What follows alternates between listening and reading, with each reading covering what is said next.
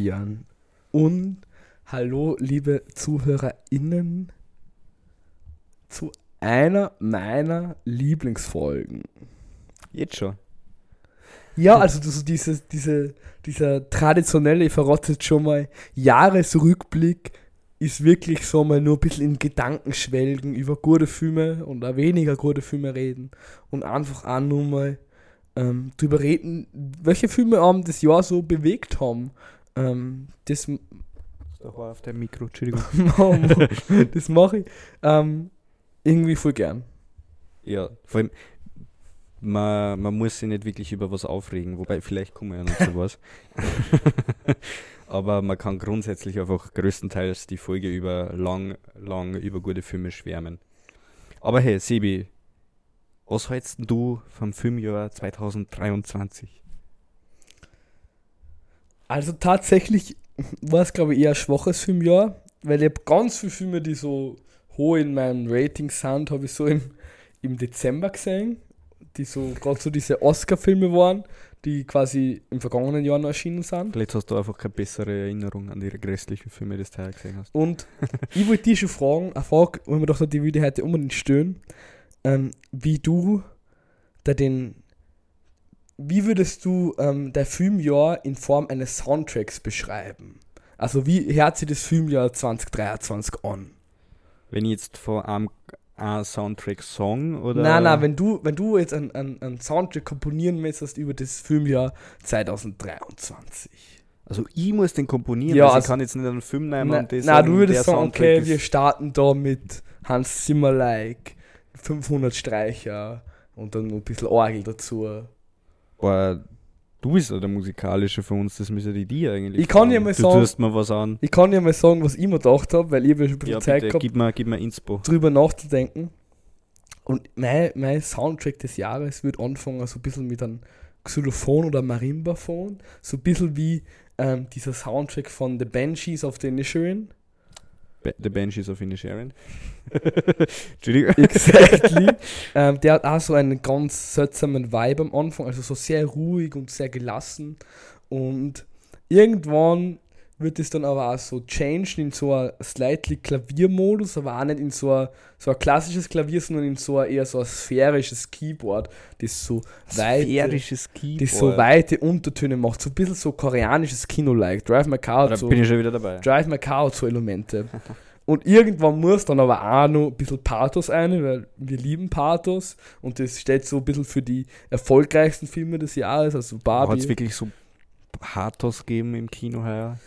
Na, aber also mit dem Pathos meine ich, dass das war das Kino für die Massen, da sind Also wirklich viel. Blockbuster-Event. Genau, Kino. und gerade so diese, diese, äh, diese Highlights für, für den Mainstream, sage ich mal, also mit Barbie und Oppenheimer, ähm, die beides ja eigentlich keine mainstreamigen Filme sind, von ihrer Thematik her. Barbie würde ich schon sagen, aber ja. Ja, ähm, da braucht man irgendwie nur so diesen Wumms auch dahinter, gerade auch in Bezug auf Oppenheimer. Ich meine, es geht um eine Atombombe und auch der Soundtrack ist sehr wuchtig und wumsig. Wumms. Ähm, und das wird dann noch dazukommen und dann wird so ganz ausfaden mit einer einsamen ähm, Geige, die dann nur so ganz allein spielt und im Hintergrund vielleicht nur so ein paar so Tropfen und am Ende dann nur Immer irgendwas, was so dahin plätschert, gell? am Ende dann nur ein Klavier und das steht so für den Abschied mit Wald, weil ich den Soundtrack von Wald richtig gut gefunden habe. Das ist, glaube ich, mein Lieblingssoundtrack in dem Jahr. Mhm. Ähm, dass es dann so in diesen Rauschen abschließt. Und man muss sagen, an dieser Beschreibung kennt man schon, dass das Jahr 2023 vielleicht auch nicht so besonders war. Darf ich beschreiben, wie, wie es sich bei Bitte. mir anhören wird?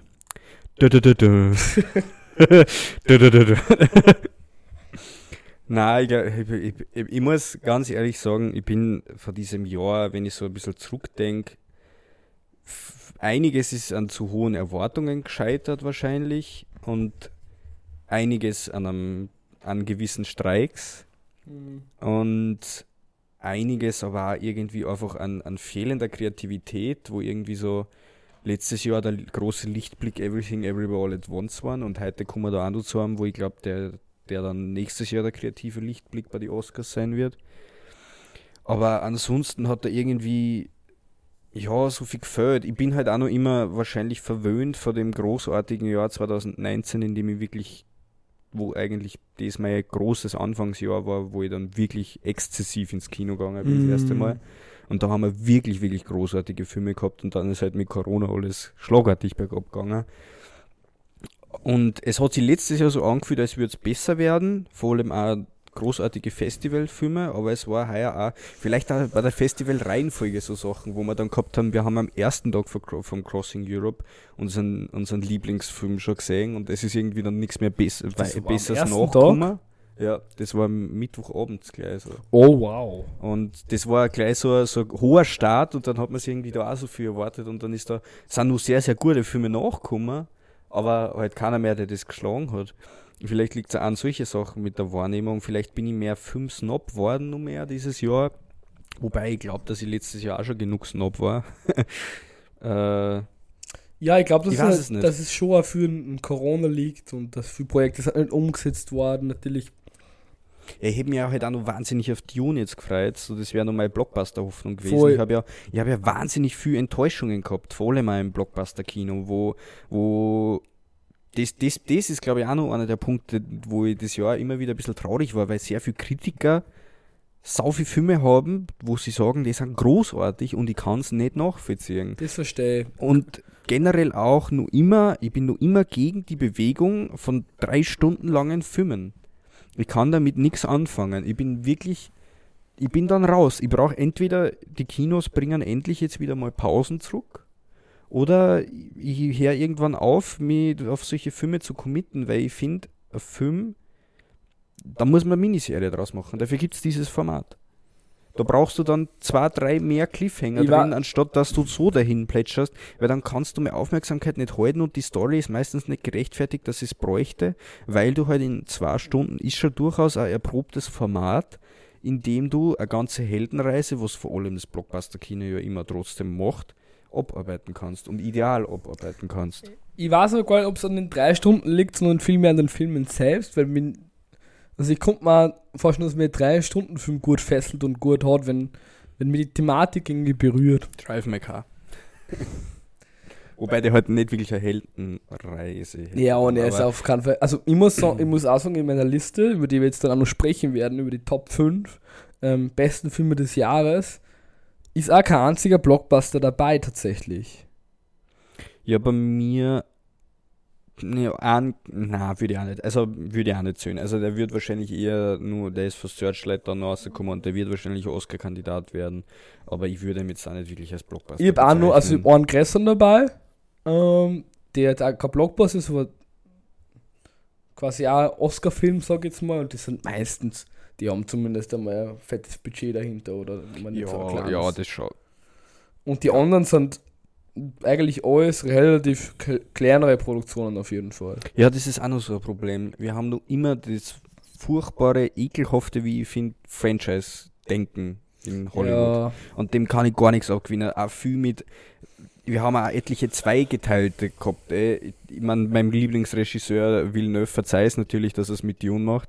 Aber wir, wir, haben dann Mission Impossible, der siebte Teil ist auf einmal ein Part 1 von so einem Ding. Gut, für Fast and the Furious reden wir gar nicht, dass der zehnte Teil auf einmal in einer Trilogie wird. Tribute von Panem. Tribute von Panem haben wir äh, äh, ein Prequel gehabt. Klar, die Prequels gibt es natürlich auch. Weil der ganze Marvel-Scheiß.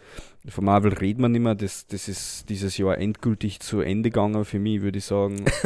ähm, ja, was, was haben wir nun gehabt? Eigentlich auch so einen tollen Animationsfilm wie Across the Spider-Verse, der dann ein Part 1 ist und eigentlich der ganze Film ein langer Trailer ist.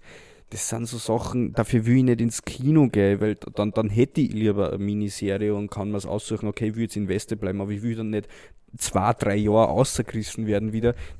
Das, das, das passt nicht gut zum Feeling. Also das ist, das funktioniert für mich einfach auch nicht so wirklich. Und ich bin, und ich hoffe einfach, dass man schon alleine durch die Marvel-Fatigue, die jetzt doch sehr mittlerweile bei Box Office äh, Einspielergebnissen sagt, dass da endlich wieder mehr, viel, viel mehr originale Filme rauskommen, die nicht zwanghaft den Budgetgedanken haben und dann unbedingt gleich ein Franchise draus machen wollen. Äh, Nur weil das die sichere Variante ist, um Geld zu verdienen. Und ich glaube, dass jetzt hoffentlich, ich hoffe sehr, sehr, sehr mit nächsten Jahr, wobei wahrscheinlich nächstes Jahr dann auch mal irgendwann einmal ein Writer Strike nochmal sieht, wie er, wie er ausschlagt. Dass da einfach wirklich nur originale Filme mehr gemacht werden, die dann wieder einen Bass kriegen, wo dann die Leute wirklich sagen, okay, passt, ich würde für dieses eine Event weil es hat ja so ein Barbie und Oppenheimer funktioniert. Das waren ja kein, keine Franchises. Massenmäßig, ja, auf jeden ja, Fall. Dass solche Sachen, Originalfilme einfach nur viel mehr gehypt werden können. Und da habe ich tatsächlich gar nicht wirklich was dagegen, wenn es jetzt so Trends gibt. Also wenn es jetzt keine Trends sind, die jetzt wie bei den Gentle Minions was da gegeben hat, dann auf einmal raviat werden die Leute im Kino. Das ist natürlich ungeil. Aber... Uh aber ja, wenn es so was ist mit, okay, passt, hey, wir ziehen uns alle pink an oder wir gehen heute zweimal ins Kino und gehen uns Ist ja Stunden. total cool, muss man ehrlicherweise sagen. Dann bin ich voll dabei. Ich mag das ja auch. Wenn dann nur die Filme gut wären, also Oppenheimer habe ich gut gefunden, Barbie, naja. Ah, können wir ähm, dann später nochmal drüber reden. Ja, voll. Also wir haben auf jeden Fall halt einiges mitgebracht und um meinen mein deprimierten Monolog jetzt am Anfang nur zu vervollständigen, ich habe genau einen Film mitgebracht, das ist mein aller einziger heuer, dem ich fünf Sterne gegeben habe. Der Rest ist eigentlich Platz zwei und drei scheitern nur daran, dass sie zu lang sind. Ich habe tatsächlich Kahn mit fünf. Das ist unglaublich eigentlich. Das ist unglaublich. also es liegt daran, dass wir in dieser Jahresrückblickfolge nur Filme besprechen, die heuer rausgekommen sind oder so an der Grenze sind. Genau, also wir sagen, einer von meinen Top 5 Kinder zum Beispiel nächstes Jahr bei deine Top 5 drin sein, einfach weil er offiziell erst bei uns nächstes Jahr rauskommt. Wir haben gesagt, okay, die, wenn sie jetzt ein österreichisches Release-Datum heuer gehabt haben, dann können wir es auch nehmen. Genau, also einer von meinen Filmen war eigentlich schon im vorigen Jahr im Kino, aber fällt quasi nur in das heurige Jahr eine. Ähm, aber ich würde sagen, starten wir gleich eine ähm, mit Platz 5 und dazwischen machen wir dann Honorable Mention. Ja, wenn sie was doppelt oder dann vor Platz 1 noch ein bisschen teasern. oder nur so ein paar Sachen. Oder wie es uns dazwischen einpassen. Also alles ganz gechillt heute. Wer im Video schon zugeschaut hat, wir haben sie diesmal auch einen Tee gemacht. Das heißt, es ist alles ganz ganz gechillt. Das Jahr wird ausgeklungen. Ich hoffe, weil wir nehmen das jetzt nur vor Weihnachten auf, aber wenn die Folge draußen ist, war ja schon Weihnachten. Ich hoffe, ihr habt ein schönes Weihnachten gehabt, alle. Und wenn ihr jetzt nur vor Silvester oder dann im neuen Jahr ein paar gute Filme schauen wollt oder auf ein paar vorbereiten wollt, dann haben wir heute einiges mit. Wir haben Thank You Next skippt man diesmal, weil sonst wird es zu viel werden, aber wir haben genauso auch, ich habe ein Filmbegriffrätsel für den Sebi mit. Er hat schon eine tolle Frage an mich gehabt, die ich ganz kurz und knapp beantwortet habe. und dann würde ich sagen, können wir in unser Top 5 starten. Ja, macht sich bereit. Vielleicht geht es nur der Zeitpunkt, dass man es nur schnell ein Day macht. Voll. Ähm, und wenn ihr wollt, lasst uns auch gern äh, euren Gedanken teilhaben, welcher Lieblingsfilm ähm, ein Film des Jahres war. Super Vor allem, gerne welche Filme haben wir vergessen zu erwähnen? Welche sollten unbedingt auf der Liste drauf sein? Bei welchen Filmen liegt der Fabian wieder mal grandios falsch? Genau, lasst es mich unbedingt wissen und wir können uns textlich oder gerne mit Sprachnachrichten catchen. Äh, ich bin hyped, ich freue mich auf die Folge. Wer, wer, magst du anfangen? Soll ich anfangen? Fang du an. Passt. Ich fange an, weil das wird gleich erst ein Diskussionsthema. ein Festivalfilm über den wir auch schon geredet haben. Eigentlich, ich habe drei Festivals. Nein, ich habe vier davon auf Festivals gesehen. äh, nur mein Platz 1 ist nicht, habe ich nicht auf einem Festival gesehen. Doch, hast du auf einem Festival gesehen? Nein, habe ich nicht. Ah, das ist dann Platz 2. Ähm, Rice Boy Sleeps ist mein Platz 5. Dieses Jahr am Freistädter Filmfestival gesehen. Ich hoffe, dass ich überall nur so ein bisschen eine Inhaltsangabe äh, zusammenbringe, weil es ist teilweise echt lang her und August ist für mich schon Welten weg. Äh, Rice Boy Sleeps ist eigentlich, ähm, kann man sagen, ein Coming, of Age von einem Bur, der mit seiner Mom in noch äh, Koreaner, oder was er, war Koreaner, äh, emigriert nach Amerika. Welche Geschichten haben wir eh relativ häufig auf Festivals, vor allem auf so einem wie im Heimatfilmfestival in Freistadt sieht man es immer wieder. Und der glänzt jetzt nicht durch eine originelle Geschichte oder irgendwas, aber der glänzt durch wahnsinnig sympathische Charaktere, durch wahnsinnig sauber durchdachte, präzise Kamerafahrten und furchtbar schöne Palette an Farben und geil komponierte Bilder und bringt ja man da einfach das Zwischenmenschliche bei. Also man geht da wirklich durch mit ihm. Ich glaube, wir haben den, da eh schon in unserer Heimatfilmfestival-Folge auch über Jo. den geredet. Ähm, da auch gerne noch mal einhören, beziehungsweise findet ihr auf subtext.at auch noch eine Vollrezension von mir gemeinsam mit der Jasmin geschrieben. Grüße gehen raus. Grüße. Und die den vielleicht auch nicht ganz so gut gefunden hat wie ich. Oder der Sebi. Da kommen wir dann noch dazu. Äh, ja, genau. Also, wir haben da eh schon länger drüber geredet. Ich will es nicht so ewig rausziehen. Aber der geht halt wirklich das ganze Leben ab, fängt das kleine Bur an und äh, bis in Pubertät ähm, erwachsen werden.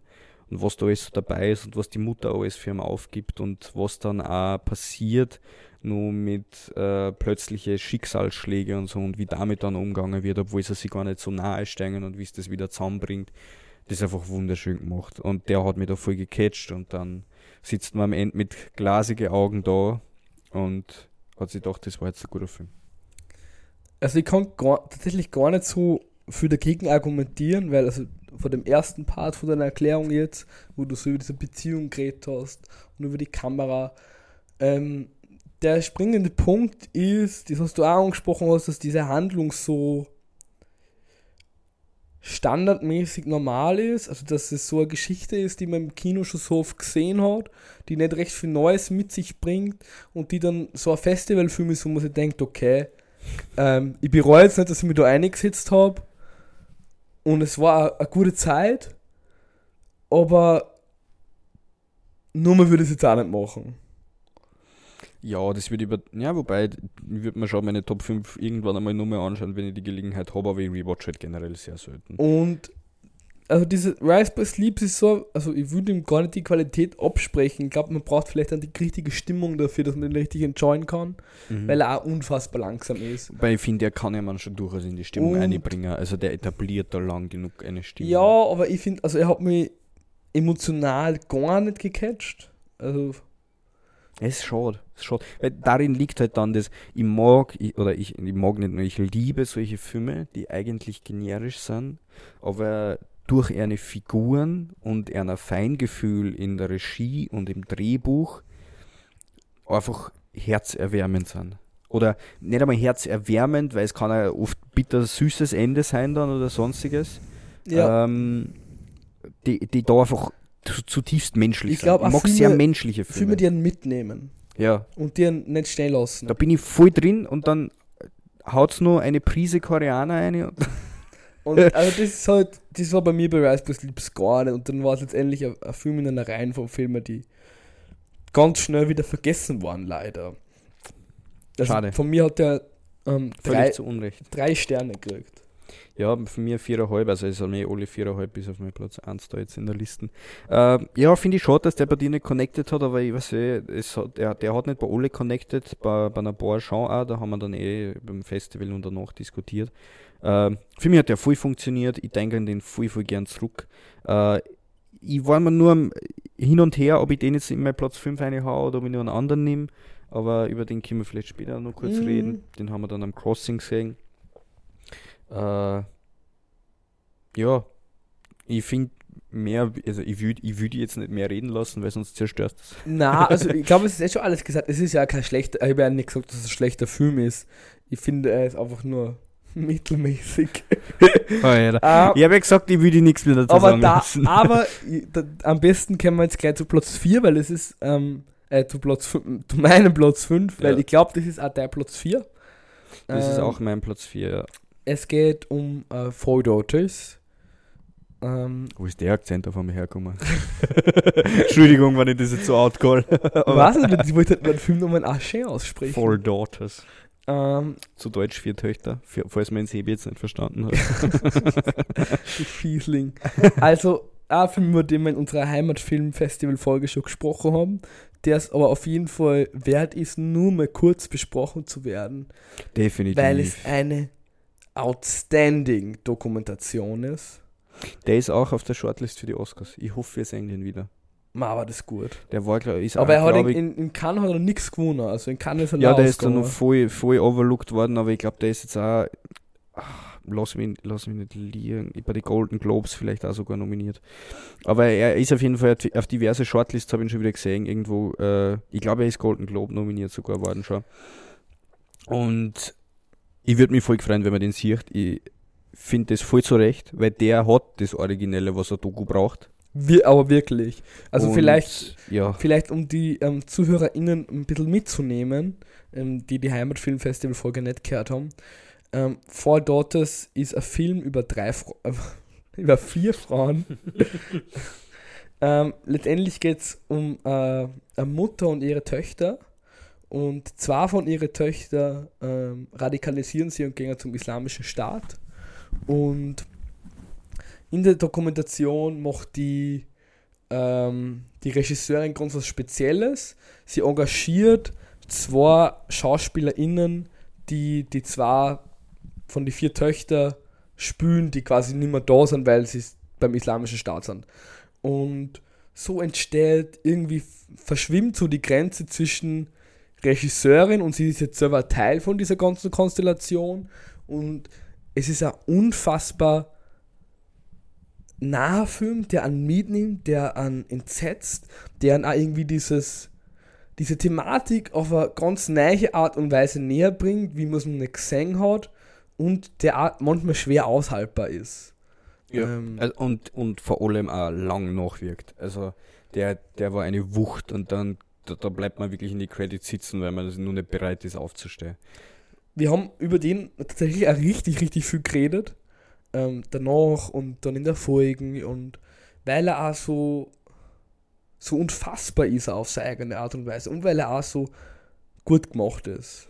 Ja, und der hat einfach irgendwie das, was, was an der Doku irgendwie oft fehlt oder wo dann die Person hinter der Kamera sitzt, nämlich die Fraktion, die Fragen stellt. Ja, die wird dadurch Schauspielerinnen erfüllt, diese Rolle. Weil man, Schau man nutzt die Schauspielerinnen nicht nur zum Schauspielern, sondern man setzt sie auch ein als die Personen, die Fragen stellen. Äh, quasi mal die Fragen, die sie stellen, um die Figuren richtig zu verkörpern können. Aber es sind gleichzeitig die Fragen, die sie das Publikum zu um den Figuren näher zu kommen und um diese zu verstehen.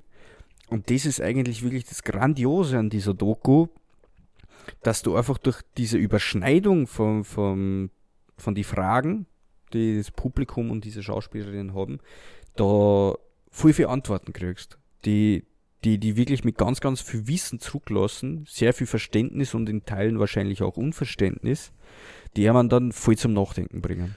letztendlich greift er also dieses Thema Familie auf und also was passiert mit einer Familie, wenn sie zwei Mitglieder von der Familie radikalisieren und weg sind? Und wie reagiert die ähm, ähm, islamische Mama drauf? Und wie reagiert sie dann auf, auf, auf die Schauspielerinnen, die dazu kommen und deren ihren Wertvorstellungen und den Wertvorstellungen von der Regisseurin? Ja. Und was man glaube ich auch definitiv noch sagen kann, die wirkt nie gestört und die wirkt nicht geschönt. Die, die, die ist roh.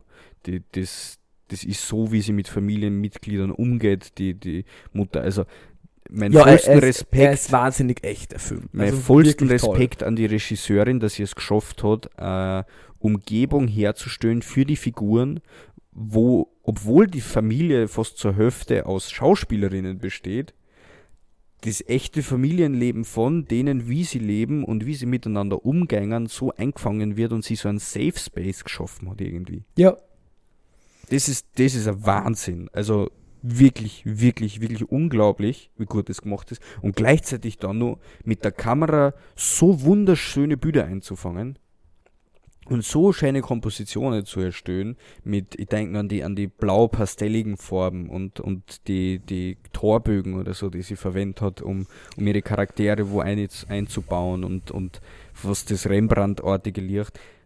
Wunder, wunderschön. Äh, teilweise im Kontrast zur, zur wahnsinnigen Handlung. Teilweise stimmt es überein. Äh, mit voll viel Feingefühl gemacht. Auch der Schnitt sitzt. Also daraus eine kohärente Story zu erzählen, ist ja auch wirklich nicht einfach. ja, und du spürst den Film auch. Also der ist, also du, du spürst diese Doku am eigenen Leib und fühlst dich inne gefangen und das ist auch, also man ist nach dem Film wirklich fassungslos und kann eigentlich gar kein, also bei Festivals schaut man dann danach auch vielleicht noch andere Filme oder so. Ähm, das geht da fast auch gar nicht, weil du so gefangen bist nur von diesem Gefühl, Ja. das, das dir der Film ver, ähm, vermittelt und es ist auch, also das, was mir so taugt, hat, das ist was Neues, was ich so noch nicht gesehen habe. Also, dass man das, wie das aufbereitet worden ist.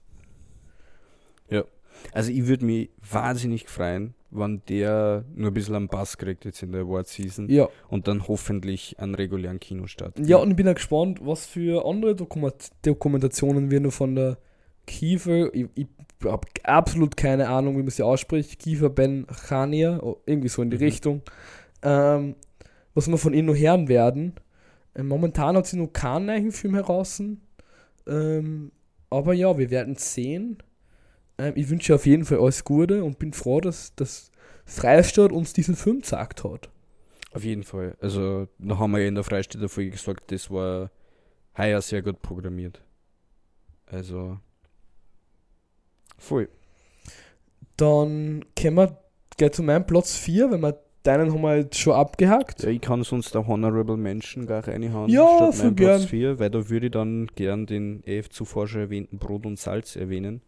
Ah, passend zu Festivals. Passend zu Festival, das ist gleichzeitig der Gewinnerfilm, wo wir sehr zufrieden waren mit, dass das der Gewinnerfilm heuer geworden ist vom, vom Crossing Europe, also Jurypreis. Äh, polnischer Film, der, wo witzigerweise, da wo, da wo hast du ja nur in po Polen gelebt damals, bist extra nach Österreich gefahren und hast, und dann hat er gewinnt polnischer Film. Und ich tatsächlich äh, in Polen noch gar nicht gesehen gehabt. Ja, Ähm, und habe aber schon gewusst, dass der ein bisschen an, an Bass gekriegt hat und, völlig zu Recht. und gut angekommen ist und ähm, genau. Das ist einer dieser Filme, der wenig Handlung hat, fast dokumentarisch wirkt. Vor allem, das ist aber auch der richtige Ansatz, weil er hat da mit Laienschauspielern gearbeitet und hat sich die genommen, hat sich in ein Schauspielsetting gesetzt, hat aber viel von dieser Freundesgruppe, die da durch, durch die Stadt in Polen, welche war es? Ich kann mich nicht mehr erinnern. Also ich glaube, ich weiß gar nicht, ob die wirklich benannt wird. Ähm, es ist nicht so eine sicher. typische Kleinstadt. ja, Also so eine Stadt, die so die, die, die Städter wie Linz oder Wien jetzt gar nicht als Stadt bezeichnen würden. Ja, auf jeden Fall ja einfach Wohnblocks und dort ziehen sie um die Häuser und keine Ahnung, treffen sie immer in der, in der lokalen Kebabbude und da wird viel Rassismus thematisiert und, und Alltagsleiden und Gruppenzwang auch und wie es ist, von der Heimat wegzugehen und auf einmal kommt man zurück und die Freien sehen man als was, als was Besseres oder so. Ja, und auch so, also der kommt zurück, also es geht ja um diesen, es geht um den Timek, der Pianist in, in Warschau ist und da ähm, auf, der, auf der Uni studiert, der dann zurückkommt, ich glaube Ferien sind so oder sowas in die Richtung. Ähm, und dann quasi in altbekanntes doch, ähm, doch irgendwie Fremdes. Und dann so diese zweite Ebene wird aufgegriffen, dieser ähm, Rassismus gegenüber den Kebab-Menschen. Ähm, Über den Kebab-Menschen. die, der wirklich, also der wird so gut langsam aufgefädelt, wie sie das so entwickelt, entwickelt, entwickelt, entwickelt. Ja, das ist entwickelt. ein Film, der sich ganz langsam auflädt und am Ende mit einem Wumms Äh, aussieht. Genau, und das, also ich glaube, das ist das, was den Film so stark macht, dass gleichzeitig diese Laiendarsteller alle so unfassbar echt wirken und wirklich so, Mhm. also so habe ich auch so, so die, die, die, die polnische Identität so ein bisschen ankennengelernt, wie da, ich da ein Jahr in Polen gelebt und da kann man jetzt nicht sagen, dass man die irgendwie die Kultur irgendwie kennt oder so, oder ich weiß gar nicht, ob das gut ist, wenn man das sagt, aber irgendwie war der Film unfassbar authentisch und dabei auch noch spannend und krass mitzuverfolgen und derb auch gleichzeitig auf seine eigene Art und Weise, die fluchen da eigentlich permanent. Mhm. Ähm, Also man kennt, glaube ich, alle polnischen Schimpfwörter nach dem Film. ja. Und aber so wirklich krasse polnische Schimpfwörter.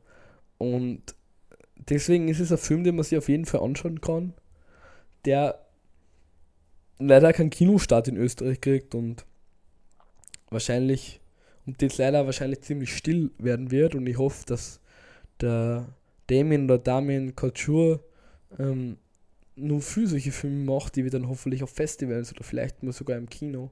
Vielleicht kommt Brot und Salz mal auf Mubi. Ja, konnte ich mir gut Da, vorstellen. da könnte man so wie der Balcony Movie letztes Jahr, ein polnischer Film. Der ist dann, den habe ich auch letztlich mal wieder auf Mubi wieder entdeckt. Den soll ich das da noch immer mal anschauen. Auch noch True. immer nicht gemacht. Und ja, vielleicht findet man da mal wieder. Aber der bleibt auf jeden Fall auch in Erinnerung. Falls ihr irgendwo seht, schaut euch Brot und Salz an. Es ist ein Film ähm, zum Anschauen. Originaltitel ist irgendwie Predisol, oder? Chlebisol. Klebisol, stimmt. Entschuldigung. Ah. Hey, ich habe mich sogar noch an den, fast an den richtigen Titel erinnern können, okay? Da bin ich schon stolz einfach auf mein Gehirn. Brot und Auf meine Salz. Sprache, ja. Brot und Salz. So, Apropos Brot und Salz. Ein Film, der unserer Heimat näher ist und einen Heimatbegriff aufnimmt. Ganz anders wie Brot und Salz. Hab ich als mein Platz 4. Ähm, damit ich einen österreichischen dabei habe, ich mir gedacht, und weil der mir wahnsinnig taugt hat. Über den haben wir letzte Folge auch schon geredet. Letzte Deswegen Folge, werden wir das jetzt, glaube ich, relativ kurz halten. mhm. Ähm, es ist der Film Wald von Elisabeth Charan, ähm, der einen wirklich fantastischen Soundtrack hat von der Hanya Rani, wo wir auch schon Lieder ähm, auf unserer Playlist haben, der unfassbar gut produziert ist, der einen mitnimmt, der einen sagt, was es heißt, wenn man irgendwie traumatisiert worden ist, der auch diesen Heimatbegriff neu aufrollt und dabei unfassbar schön ist, was die Landschaft betrifft und einen auch emotional mitnimmt und auch zum Nachdenken anregt und wirklich eine gute Produktion ist, wo ich mich auch schon gefreut, wenn der, der ist ja vom, ich glaube auch vom ORF wahrscheinlich co-produziert, also mitproduziert worden, bin mir jetzt unsicher. Er hat auf jeden Fall irgendwo Förderung oder sowas. Also ich bin mir nicht mehr sicher, schlagt zumindest nicht tot. Ich glaube, es war in den Credits irgendwo ein F-Logo. am Ende, Jedenfalls hoffe ich, dass der vielleicht einmal in, ins Fernsehen kommt und da Leute noch haben, dass den ganz viel sehen. ich. Mhm. Ähm, er hat ja einen österreichischen Kinostart gehabt und ich hoffe, man wirklich viel gesehen. Ich glaube, er hat gar nicht so schlechte Zahlen. Und falls ihr den nur im Kino seht, jetzt ganz zufällig oder so Special-Shows, dann schaut euch den an. Die Regisseurin Elisabeth Chang ist momentan schon wieder unterwegs für einen neuen Dokumentarfilm, Ein Doku ist ähm, nächstes wo es um. Also, das ist jetzt auch nur, kann sein, dass es eine komplette Fehlinformation ist, aber das Thema sind, glaube ich, so Frauenrechte, sowas in die Richtung auf jeden Fall. Mhm. Und ich glaube, dass sie ja wohl in Südamerika war, aber Mhm. gefährliches Halbwissen. Sie macht auf jeden Fall Doku, das stimmt fix. Sind wir gespannt. Ja, äh, ich will zu Wald nichts wirklich Schlechtes sagen. Ich könnte jetzt auch so wie du bei Rise by Sleeps, am Ende ist er dann für mich, für die Liste jetzt nur zu mittelmäßig. Also, ich, ich, ich nehme das mittelmäßig zurück. Da können wir es beide zurücknehmen, weil. Passt. Perfekt. Dann nehme ich es auch zurück. Na, ähm, Wald, wir haben letzte Folge ausführlich drüber geredet. Hört sich das uns gerne noch nach. Ähm, Riebisselkuchen und Schnaps. Fast, Schnaps den, fast, fast den Film, Film eigentlich auch ganz gut ja, zusammen. voll. Und das ist eigentlich, da, da kann man dann schon Empfehlung aussprechen, weil das sind beides sehr gute Sachen. Meinst du jetzt Riebisselkuchen Soll und ich, soll, Schnaps ich oder nur, soll ich jetzt nur rumholen, damit wir uns in unseren Tee einkippen können? Wir verherrlichen keinen Alkohol. Na, immer mit, mit, mit Bedacht trinken natürlich. Mit Maß und Ziel. Wie man im So. Waldviertel sagen wird. ähm, Michas, du. Gehen wir schon zu Platz 3. Machen wir vielleicht vorher das ähm, Filmquiz. Wollen wir jetzt schon, ist es schon bereit? Wie lange wie lang nehmen wir denn schon auf? Ja, Scheidel, Scheidel ich glaube, wir sind schon bereit. Und so bevor wir auf die Top 3 kommen. Ja, für die Top ich, 3 ganz ist gut. eigentlich gut, ja, ja. Passt, ich habe ein Filmbegriff-Rätsel mit. Äh, ich habe vorher noch geschaut, die deutsche Übersetzung gibt es als Fachbegriff anscheinend nicht wirklich, aber ich finde es eigentlich recht klar zum Übersetzen. Ähm, was meint man denn, wenn man von False Color bzw. Falschfarben spricht im Filmbezug? Also, ihr als, als Filmexperte würde mal ganz klar sagen, das bezieht sich auf die Kamera. Mhm. Weil, wo haben wir sonst Farben? Äh, auf der Kamera. Hat also nichts. beim Sound? Jetzt habe ich was rausgerutscht, das habe ich ich noch zurückhalten müssen. Ja, das ist auch so gewesen. was wollte ich sagen? Genau. Also Falschfarben. Es geht aber nicht um Drehbuch, es geht um die Kamera und es geht um irgendeine spezielle Einstellung. Mhm. Falschfarben hast du, ist aber nichts Negatives. Das wird man absichtlich machen, wenn man was erreichen will. Weil falsch impliziert ja eigentlich, dass du was falsch machst. Ja.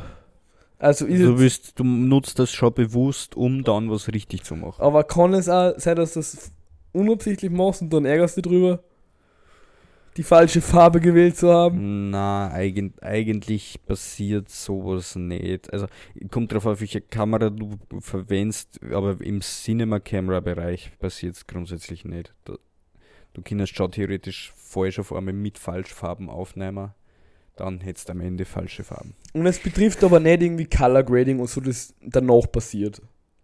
Ähm, das ist quasi ein Teil, damit du im Nachhinein gut Color graden kannst. Also du, also wenn ich an Color Grading denke, ist der erste Film, an den ich denke, ähm, Whiplash, Mhm. weil der so ähm, als, als Gen Z würde ich sagen, einen eigenen Filter oben hat. Ein Sepia, nur modern gedacht. Ähm, und so wahnsinnig orange ist und Aber damit hat es jetzt nicht unbedingt was zu tun, in welche Richtung das kommt oder Also- welcher Grading dann draufkommt. Das ist aber würde man jetzt nicht sagen, okay, ich verwende Falschfarben, damit der wirklich geil orange ist. Na, du verwendest Falschfarben eigentlich, glaube ich, so ziemlich überall, äh, wenn, wenn du damit arbeiten willst. Ich weiß jetzt nicht wirklich ganz, wie es im professionellen Bereich überall ausschaut. Ich verwende es zum Beispiel meistens schon. Ich würde sagen, wir lösen das auf, weil ich bin eh schon so nah und näher gekommen immer. Falschfarben ähm, ist quasi Das ein, falsche Farben. ein LUT, also ein Lookup-Table, den du in der Kamera mit drin hast. Also du hast, hast einen Table- Satz gesagt, wo ich drei Wörter nicht verstanden habe. Ja, deswegen fange ich jetzt an, Lookup-Table zu erklären, dann haben wir gleich nur einen Begriff dabei. Ein Lookup-Table definiert quasi, nimmt eine Farbe und definiert eine andere dafür. Das ist quasi auch das Color Grading mit. Du nimmst, äh, nur damit du das nicht so krass machst, du nimmst da, keine Ahnung, ein warmes Licht und machst das dann noch extra orange, damit du in einen Whiplash-Look kommst, solche Sachen. Hm? So kannst du eigentlich sagen, ist ein Lookup-Table. Und dieser Lookup-Table von einem Falschfarben-LUT oder False-Color-LUT ist so extrem, dass das Bild schaut eigentlich dann aus wie von einer Wärmebildkamera.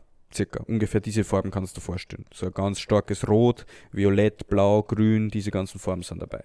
Und das zeigt ja gleichzeitig die Belichtungslevels dieser Farben an. Also das äh, macht nicht die Farben hin zu anderen Farben, sondern macht die Helligkeiten zu Farben. Und das Dunkelste wird zu einem Violett, also die dunkelsten Farben schwarz, wenn es zu dunkel ist, wenn es absauft und du die Kamera, dein Sensor nimmt keine Bildinformation mehr an, dann ist Violett an dieser Stellen. Und wenn es ausbrennt, wenn es viel zu weiß ist, das Bild, und viel zu hell und da keine Informationen am Sensor mehr aufgenommen werden, dann ist rot. Alle Farben dazwischen sind quasi korrekt belichtet. Das heißt, du schaust, dass du möglichst kein Violett und kein Rot dann kriegst und da erkennst du das am leichtesten. Wenn jetzt eine Stelle weiß ist, weiß nicht, ob du jetzt nur so ein bisschen Bildinformationen hast und es passt eh fürs Color Grading und du hast genug Dynamic Range. Äh, mit diesem Falschfarben-LUT siehst du dann am leichtesten, aha, wo brennt mein Bild aus und wo sauft's ab. Und dann kannst du das perfekte Mittel einstellen, damit du maximale Bildinformationen aufnimmst. Solange der Kameramann nicht absauft oder abbrennt, sind wir froh. Ja, da wären wir jetzt dann bei Mission Impossible. Das wäre eine gute Überleitung, aber da haben wir leider nichts dabei. Aber wir könnten eigentlich auch nur über so ein paar Flops dieses Jahr reden. ja, war ich dabei. So ein paar Enttäuschungen. Ich habe mir nämlich auch Also ein Film, der in meinem Herz abgebrannt ist, äh, war definitiv der Creator, weil er den eigentlich auch hohe Erwartungen gehabt Ja, hat. der hat es nicht einmal mehr Herz geschafft, als dass er drin abbrennen hätte können. also der hat davor ein, so, auf den habe ich mich schon so gefreut, weil so der Kritiker-Pass, bei, nennt man der Nicht einmal der Kritiker-Pass, Kritikerpass, es war so irgendwie so, so ein Kritiker, den wir uns gern anhören, Ja. von dem wir immer wieder auch, doch auch gleiche Meinung haben, der den hoch gehypt hat und der auch gesagt hat, weil My Craving war ja auch so da mit, okay, passt.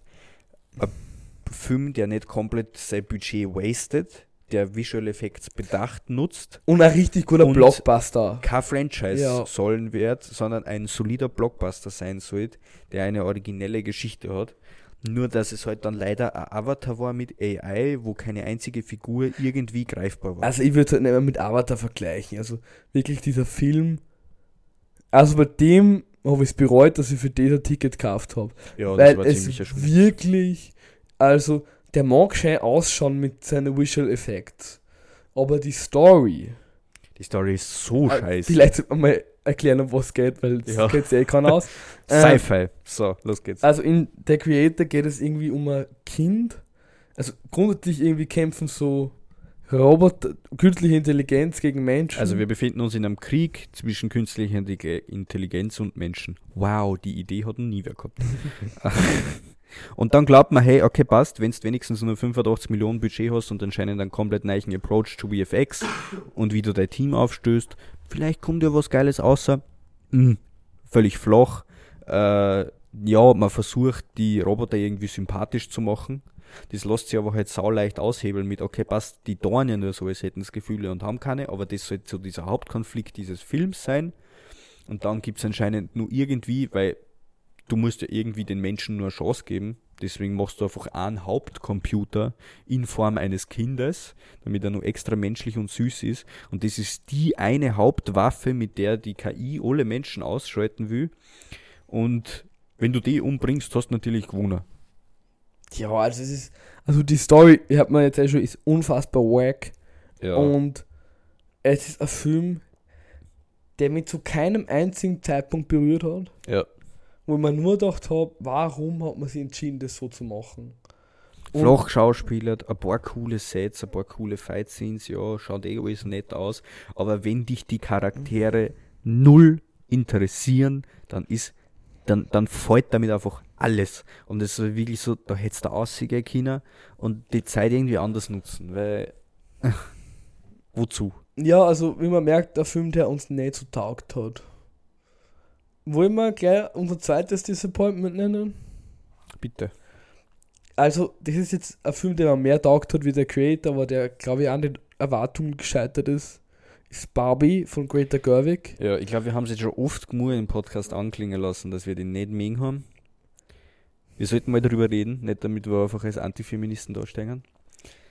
Das finde ich nämlich auch Bullshit, wenn man dann Leuten vorwirft, wenn es nicht begründet ist, äh, dass dann auf einmal Antifeministen Antifeminist! Nur weil, weil sie einen, einen Zensur! reißerisch-feministischen Film nicht, nicht, nicht mögen. Das ist auch, was soll das? Also, wenn ich mir das anhören muss, dann beende ich die Diskussion gern. Äh, Ja, da merkt man, wie open-minded du bist. Und wie tolerant. na, da geht es darum, dass andere Leute mehr open-minded sein müssen.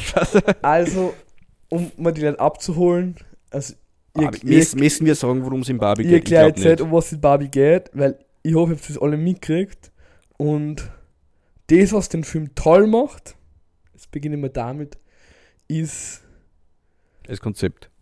das Konzept und das auf der ganzen Welt erfolgreich war und dass er auch in Ländern wahnsinnig erfolgreich war. Nein, es macht ihm nicht gut, nur weil er erfolgreich war. Das, das, das kann ich gar nicht unterstreichen. ausreden. Ja, Entschuldigung. Dass er auch in Ländern erfolgreich war, wo Frauenrechte so Okay. ja. ähm, gebasht werden, sage ich jetzt mal freundlich. Gebasht. Ähm, also Ja. wo, wo und wo sie dort auch Frauen und Männer, die diesen Film angeschaut haben und das ist das, was man den Film irgendwie anrechnen muss, dass er so einen Hype ausgelöst hat. Und dass sie auch Menschen auch mit der Thematik auseinandergesetzt haben. Leider, Wobei ich nicht weiß, wie viel man sich auseinandergesetzt hat, weil alles, was man danach gehört habe, war I'm Just Ken. leider finde ich, ähm, schafft es Greta Gerwig nicht, dass sie irgendwie diese diese Frauenrechtsthematik, die sie in Barbie irgendwie quasi, glaube ich, auch ausdrücken wollte, irgendwie verkörpert so, dass man die in einen guten Film verpackt, wo man Ja. dann auch irgendwie Diskussionsbedarf hat danach, sondern es erstickt alles in dem unendlichen Pink und wird dann auch so ein Film, der überhaupt berührt hat, der mich nicht mitgenommen hat, der mich nicht fasziniert hat, der, wo man dachte, mhm, es ist alles so, es ist mir alles so wurscht an dem Film. Mhm. Ja, was hat er für Probleme? Er fängt gut an. Die ersten 10, 20 Minuten sind grandios. Ich habe viel gelacht bei diesem Film, das kann ich ihm nicht absprechen. Er hat guten Humor, äh, stellenweise auf jeden Fall. Bis hin eigentlich bis zur ganz letzten Szene. Ja, und also es Ähm. gibt da in der letzten Szene, die, auch mögen, weil da ist dann der Pathos noch ein bisschen vier gekommen. Ja. Ohne die jetzt, also bei Pathos, da hat es noch immer dabei. Pathos, da ist der wieder dabei. Da müsst ihr ihm nur ein bisschen Pathos geben und der See ist Und da kommt auch wieder gute Musik dazu, ein bisschen sphärische Musik. Hey, es sind jetzt drei Lieder aus Barbie für die Golden Globes nominiert. Berechtigt. Also Billie Eilish Billie Eilish ja.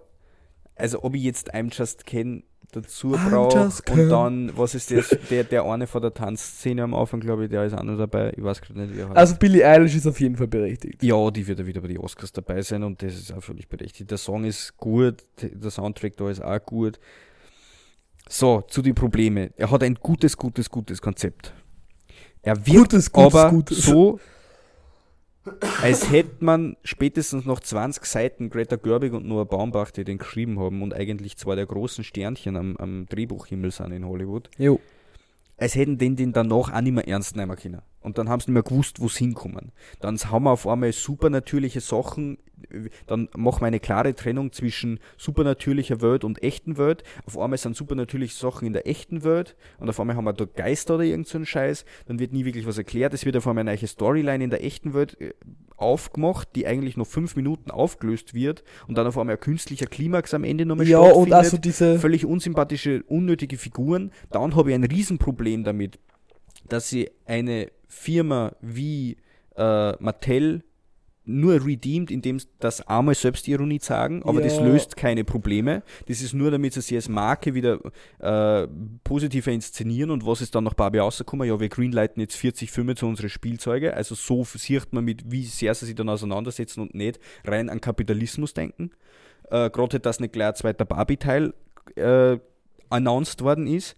Und mein aller, aller riesigstes Problem, wo ich mir am Ende dann wirklich gedacht habe, das kann nicht dein Ernst sein, ist, dass der Film endet, indem er seiner Message sagt, wir, er stößt seine zwei Hauptfiguren in einen leeren Raum, sogar in ein Nirvana. Er traut sich dann nicht einmal mehr Environment zu sagen, stößt diese zwei Figuren in diesen Raum und die eine Person erzählt der anderen Person Wort für Wort, was jetzt die Message dieses Films sein soll. Und wenn das die maximale Auseinandersetzung mit Feminismus ist, die man der Popkultur zutrauen kann, finde ich das so traurig für die gesamte Menschheit, dass mir das so deprimiert gestimmt hat am Ende dieses Films, dass ich den einfach so scheiße gefunden habe. Weil wenn ein Greta Gerwig es nicht schafft, die davor Little Women gemacht hat, auch ein so feministischer Film, den ich so gut gefunden hat, der so subtile Sachen auch in die Charaktere mitgebracht hat, wo man mit einem mitfühlen hat können. Und dann sowas Kaltes, Tonalitätsfernes macht, dann, dann finde ich das traurig.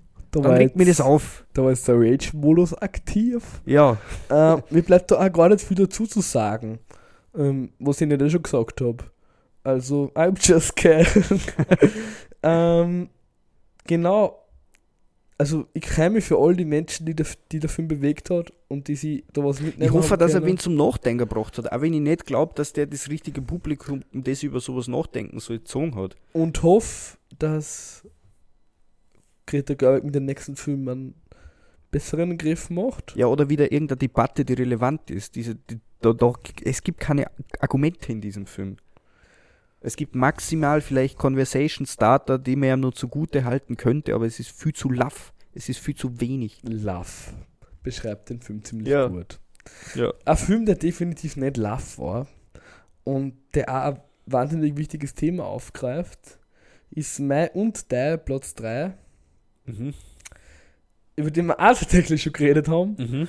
Ähm, 20.000 Species of Bees, äh, spanische Produktion ähm, über ein transsexuelles Mädchen. Mhm. Ähm, ein unfassbar langsamer Film, den wir hier im Crossing gesehen haben, der ähm, aber in seiner, Der vielleicht auch 20 Minuten zu lang ist. ja, der in seiner Emotionalität und in sein, also in der Leistung von der Kinderdarstellerin und in der Thematik und im Schnittstil und im Stil, wie er so aufbereitet ist, mitnimmt auf eine fast schon dokumentarische Reise. Mhm. die, die man nicht so schnell vergisst, die einen überlegen lässt, wie das, wie das sein kann und dem auch Dinge hinterfragen lässt und dem auch Familie, also Familie wird wieder The Thema gemacht, wie Menschen mit, mit Dingen umgehen. Ja, der Film stellt ja auch, das was äh, wichtig ist, stellt ja auch jetzt nicht Transpersonen als was Außerordentliches dar. Es ist ja letztendlich auch einfach eine Coming-of-Age-Geschichte. Ja. Es geht einfach um Selbstfindung Und, um deswegen, Identität. deswegen ist der Film auch für jeden was. Ja, Du, du kannst da nicht nur relaten, wenn du trans bist. Jeder Mensch hat diese Phase durchgemacht. und Auf eine oder andere Art. Und da sind so viele Sachen drin, auch mit, ich glaube, ich habe das eh damals, wie wir darüber geredet haben, auch schon gesagt, mit das, der Soundscape alleine, mit wo man sich an die Kindheit erinnert, wo man über Wurzeln rennt oder sich und man hört diese Sounds ähm, oder man klettert im Wald, diese Sachen erinnern ja man einfach so zurück an diese Zeit und wie fröhlich es eigentlich war und gleichzeitig wie, wie dramatisch es ist und wie schwierig es ist, sich selbst zu finden und vor allem, wie es dann nur schwieriger sein muss, wenn man sich in dem Körper, den man hat, nicht wohlfühlt. Ja. Also letztendlich steht da die Identitätsfrage, die wir uns wahrscheinlich alle mal in unser Leben stellen und das ist so die. Oder Leben lang stehen. Ja, wer bin ich? Ja. Und das ist unfassbar gut aufbereitet und ich, ich denke immer wieder an den Film zurück, ähm, weil er also diese die Kindsein-Thematik auch noch mitnimmt, die du eh schon erwähnt hast, und auch in dieser großen Familienkonstellation nur aufgreift. Wo, der, äh, wo die, die spanische Familie funktioniert, nicht so wie bei Cinco Lobitos. Ja, über das reden wir jetzt nicht mehr, Ja. der hat es nicht eine geschafft. Ähm, also, wenn ihr die Möglichkeit habt, dass die Nummer 6 er ist auch nominiert für einen European Award dieses Jahr. Ähm, vielleicht kommen wir da nochmal ins Kino. Schaut jetzt den unbedingt Also, das an. irgendwo anders anschauen. Also die, die schauspielerische Performance Aber was ich dazu sagen muss, Neunjährigen, die dann. Alter, was ich dazu sagen muss, Unglaublich. man muss sie einlassen können. Weil er Slow Cinema at its best ist. er ist Slow Cinema, aber ich finde, man muss auch nicht so arg drauf einlassen, weil einfach die Charaktere gleich super sympathisch sind. Das Oder- stimmt. Oder Er ist halt dann doch relativ lang. Ich glaube, das, das meine ich irgendwie damit. Ja. Also, die, also die 20 man muss die Minuten. letzten 20 Minuten hat man im Kino durchhalten müssen. Also da muss man vielleicht im, im Home-Kino die letzten 30, vielleicht sogar 40 Minuten durchhalten. Ja. Und dann wird man aber belohnt, also Ja. mit dem Abschluss dieser Reise. Also es lohnt sich nicht noch die letzten 40 Minuten zu skippen. Nein, Ähm, die, die Regisseurin hat dann nachher gesagt, die war zu Gast beim Crossing, dass sie wirklich gekämpft haben, Minute für Minute wegzustreichen. Weil ihr das unfassbar schwer gefallen ist. Und die, Pro Kill Your Darling. und die Produktion ähm, das halt auch so machen wollte. Und hätte, hätte Film vielleicht auch gut, wenn es nur ein bisschen weggestrichen hätte. Aber letztendlich ist es ein Film, der es wert ist, gesehen zu werden. Und Ja, und so starke Szenen, so unglaublich starke Szenen. Also ich, ich denke da jetzt gerade wieder an, eine, wo, wo, wo die Neunjährige einfach im Bett liegt und eigentlich warnt und einfach mit sich selbst auseinandersetzt und völlig überfordert ist und es, es, es bricht einem das Herz zum Zuschauen und der Film reißt einem das Herz auseinander, nur damit es am Ende wieder ganz zusammenfliegt.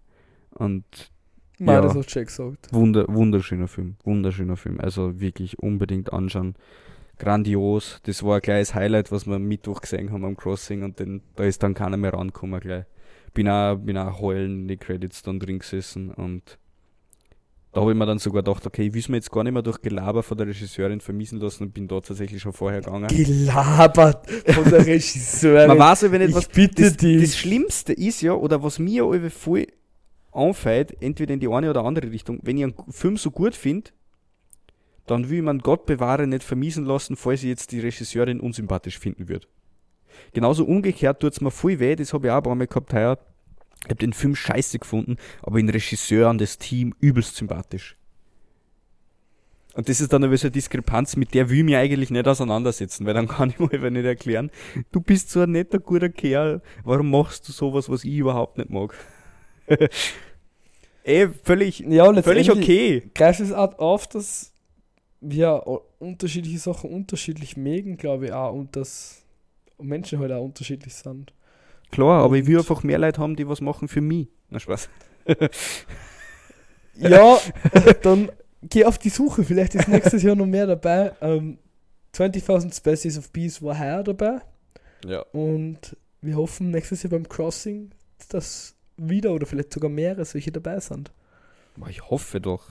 Also, ich meine, ich bin eh so dankbar fürs Crossing, dass uns diesen Film halt äh, gezeigt hat. Auf jeden Fall. Im Gegensatz zu Captain Fagatron Saves the Universe. Über den reden wir jetzt nicht mehr. Das war der, der absolut. Entschuldigung. Dann haben wir kurz Mensch den schlechtesten Film des Jahres auch erwähnt. Das unterschreibe ich so nicht.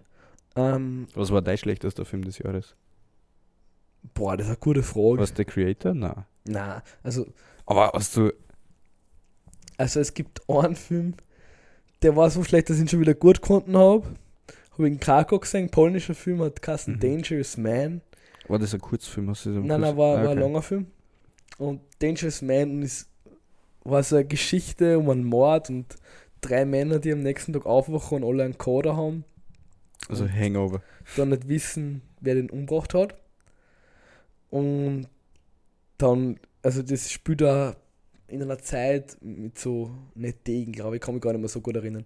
Ich weiß nur, dass der Film unfassbar skurril war und dass ich eigentlich nur mehr gelacht habe die ganze Zeit, weil ich entweder so entsetzt war über den Film oder es einfach nur mal witzig gefunden habe. So ist mir bei Boys Afraid gegangen. heuer. Ja, is Afraid, Film von Ari Aster. Das sind dazu meine größten Enttäuschungen heuer. Mhm. Wo die Kritik auch völlig anderer Meinung um ist. die? Leute nochmal Ja. mitzunehmen. Äh, Hauptdarsteller Joaquin Phoenix geht um einen Mann mit einer Angststörung. Eigentlich allen Angststörungen, die man haben kann, inklusive Ödipus-Komplex und allen Und möglichen Sachen. Ist ein Film, der unfassbar stark beginnt. also Also angelehnt an der Odyssee ist. Wirklich, ja, Das sagt auch schon, ist über seine Länge also zumindest. dieses angelegt an der Odyssee hat man streichen sollen, finde ich. Ja, aber und er man ist hält- offiziell äh, definitiv Ja, ja, also der, der. Film ist so. Aber ich finde, das hätte man streichen sollen. Ja. Also das hätte der Ari Aster streichen sollen. streichen sollen. Und man hätte einen Film über diese Angststörung machen sollen. Weil ich die, die erste halbe Stunde, wo er, wo der, ihr könnt euch mal den Trailer anschauen, da kommt das auch vor, glaube ich. Also ich glaube, man kriegt da wirklich während diesem Film, wenn ihr nicht wisst, wie Angststörungen sind, geht's in diesen Film und ihr wisst es nachher. Also, das würde ich so nicht sagen, aber Mir ist wirklich physisch schlecht worden, weil der so auf meine Psyche gegangen ist. das stimmt. Und ähm, deswegen, also deswegen finde ich den Anfang also stark, weil er das so. Ja, da bringt das nur gut um, aber dann wird's einfach nur anstrengend, Also am Ende wird- und kompletter Fiebertraum. Am Ende bleibt er nur mehr Absurdität und das macht den Film ich bin leider. da zu Mitternacht oder so ausgegangen, ich habe nicht einmal gewusst, wo hinten und vorne ist. Also ich war so fertig nach diesem Film. Und haben so scheiße. Es kommt ein Riesenpenis drin vor.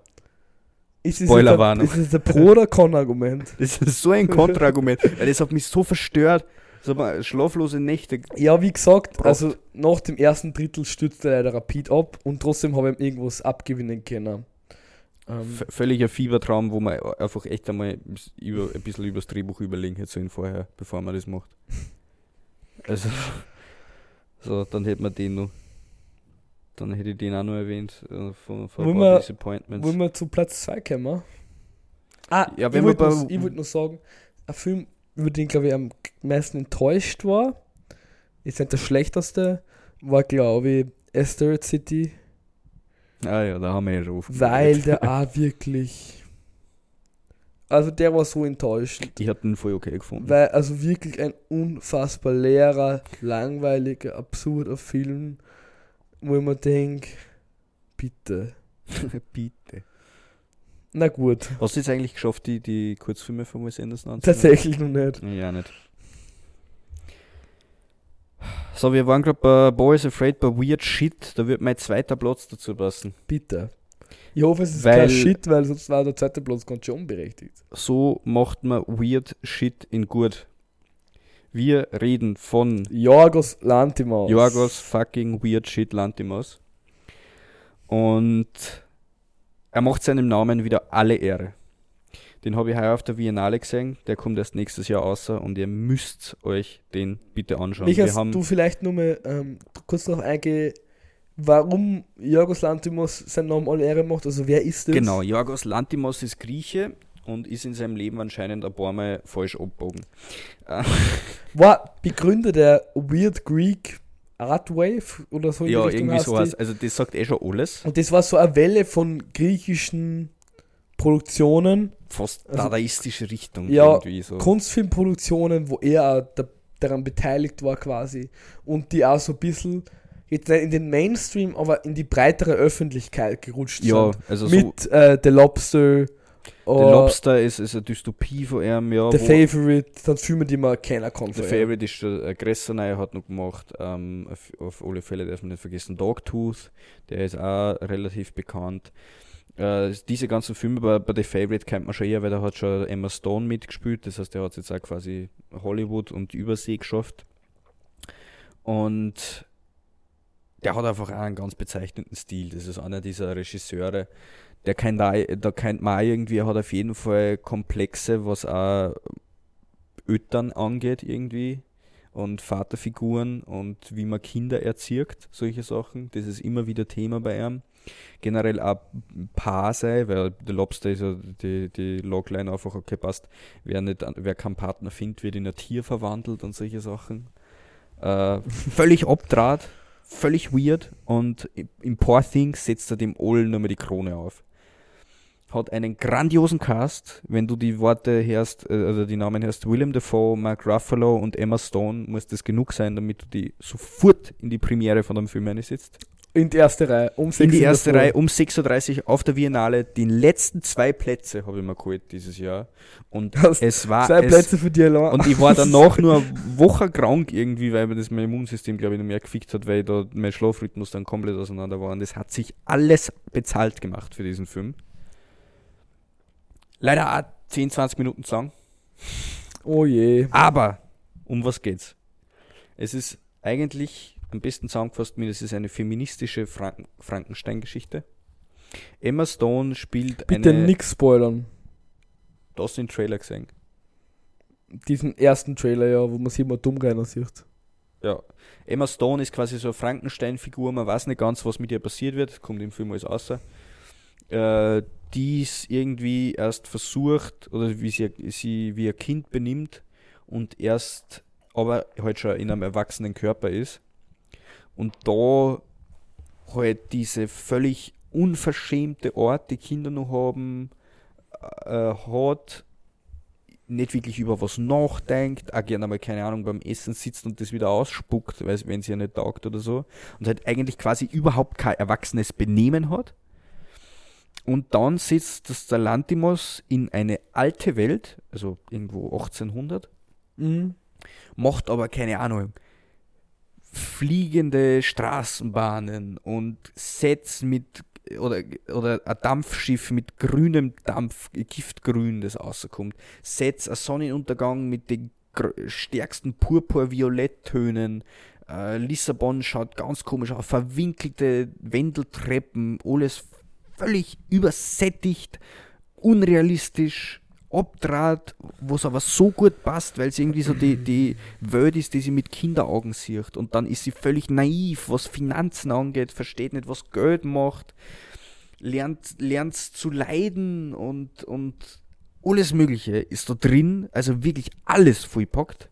Inklusive auch Romanzen und ausgenutzt werden und grausliche Männer und Männer, die es mit einem gut meinen und alles ist drin, alles reingepackt mit einer massiv grandiosen Performance von jeweils Mark Ruffalo äh, und Emma Stone und auch von William Dafoe, von dem ich eigentlich fast gerne mehr gesehen hätte in diesem Film.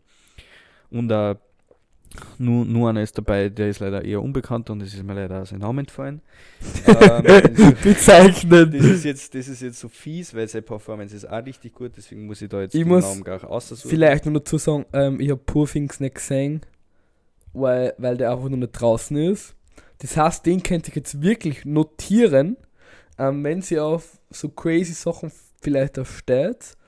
Ähm, weil der kommt erst ins Kino. Er ist übrigens am 31. Jänner im Programmkino in Wels. Ja, doch, der 31. Dezember. Ach, 31. Dezember zu Silvester.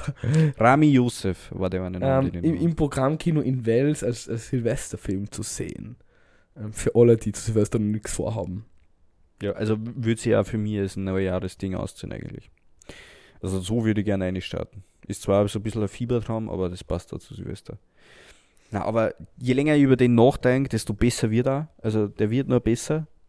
Vielleicht war es nur so, oder um 6.30 Uhr war ein bisschen mir, vielleicht war er deswegen noch hinten entlang. Aber unglaublich geil.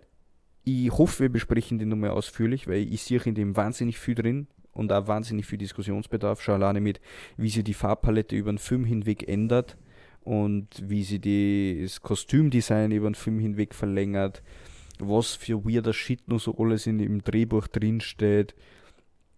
Unglaublich vollpackt, unglaublich charmante Figuren, unglaublich geile Message, unglaublich geile Bilder, unglaublich kreativ, unglaublich besonders, unglaublich originell. Ich kann da nur lobende Worte für den Film da lassen. Ich, der, der Erik hat er schon, wie wir mit ihm in der Folge, wie er zu Gast War schon vom begeistert. Filmseital, Grüße gingen raus. Der war schon begeistert und wie er gesagt hat, ich kann mir da durchaus was erwarten, hat er nicht gelogen. Äh, ich finde den grandios, ich will, dass der den Oscar kriegt. Und zwar für, ich will, dass der sweept, so wie es Everything Everywhere at Once gemacht hat. Weil wenn man alles andere anschaut, Oppenheimer ist nicht, nicht annähernd so gut, Barbie kann scheißen, gell. Dann, ah, Und- na, na, na, na. Poor Things macht alles besser. Stimmt, ich habe noch nicht einmal den Soundtrack erwähnt. Oh mein Gott, ist der Soundtrack geil. Das ist auch was, was man noch nie gehört hat mit Instrumenten, die ich nicht einmal zuordnen kann. du kannst das wahrscheinlich zuordnen mit deinem Marimba oder was auch immer. Aber ich kann es nicht. Ich habe es grandios Marimba. gefunden. Ich, ich liebe es. Eine der besten Tanzszenen, die Kino je gesehen hat. So geiler Humor. Also folgt dem jeden, am besten gar nicht auf Instagram oder so, weil da posten sie schon über Snippets, wo, wo Humorszenen drin sind. Schaut sich den Trailer nicht an, geht's da rein, genießt's. Ja. So ein geiler Film. Danke, danke Lantimos. Er hat mir da wirklich nur jetzt die, die zweite Hälfte des Jahres oder die, die letzten paar Monate nur gerettet, dadurch, dass ich den Film jetzt noch gesehen habe. Geil, geil, geil. Bitte, also wenn der nicht be- bester Film wird, verstehe ich es nicht. Der Stück ich nur sagen, so ein paar Sachen, die noch nominiert werden könnten, was wir noch nicht so gesehen haben das Jahr. Vielleicht kommt ja noch irgendwas. Voll. Ich will da nur dazu sagen, wir haben beide The Zone of Interest noch nicht gesehen. Der wird auch noch groß gehypt. Äh, für mich, weil es ein koreanischer ist, Perfect Days wird noch spannend. Der kommt jetzt demnächst Ja, raus. wobei das auch eh durchwachsene Kritiken und dann noch von Wim Wenders. Das ist so auch so eine No-Story-Story. Aber der könnte für mich funktionieren, wenn, Ja. er, wenn er eine coole, coole äh, Schauspiel-Performance und so hat. Der Junge und der Reiher. Der Junge und der Reihe wird auch sehr spannend. Da sein anscheinend wiedermals letzter Film vom Hayao Miyazaki, der vom Hauptregisseur von Studio Ghibli, der Spirited Away und alle diese, meine Eber Totoro, alle diese grandiosen Filme gemacht hat. Saltburn haben wir noch nicht gesehen. Ich hätte gerne auf der Biennale schon gesehen, aber habe ich nicht geschafft, weil ich keine Restkarten mehr gekriegt habe. All of Us Strangers, eine Romanze mit Paul Mescal und Pris- Andrew Scott. Pri- Priscilla. Priscilla habe ich gesehen. Hab habe auch ich jetzt aber nicht so gut gefunden.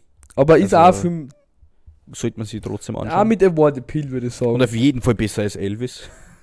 aber alle Fälle so viel besser als Elvis, über den haben wir ja letztes Jahr geredet.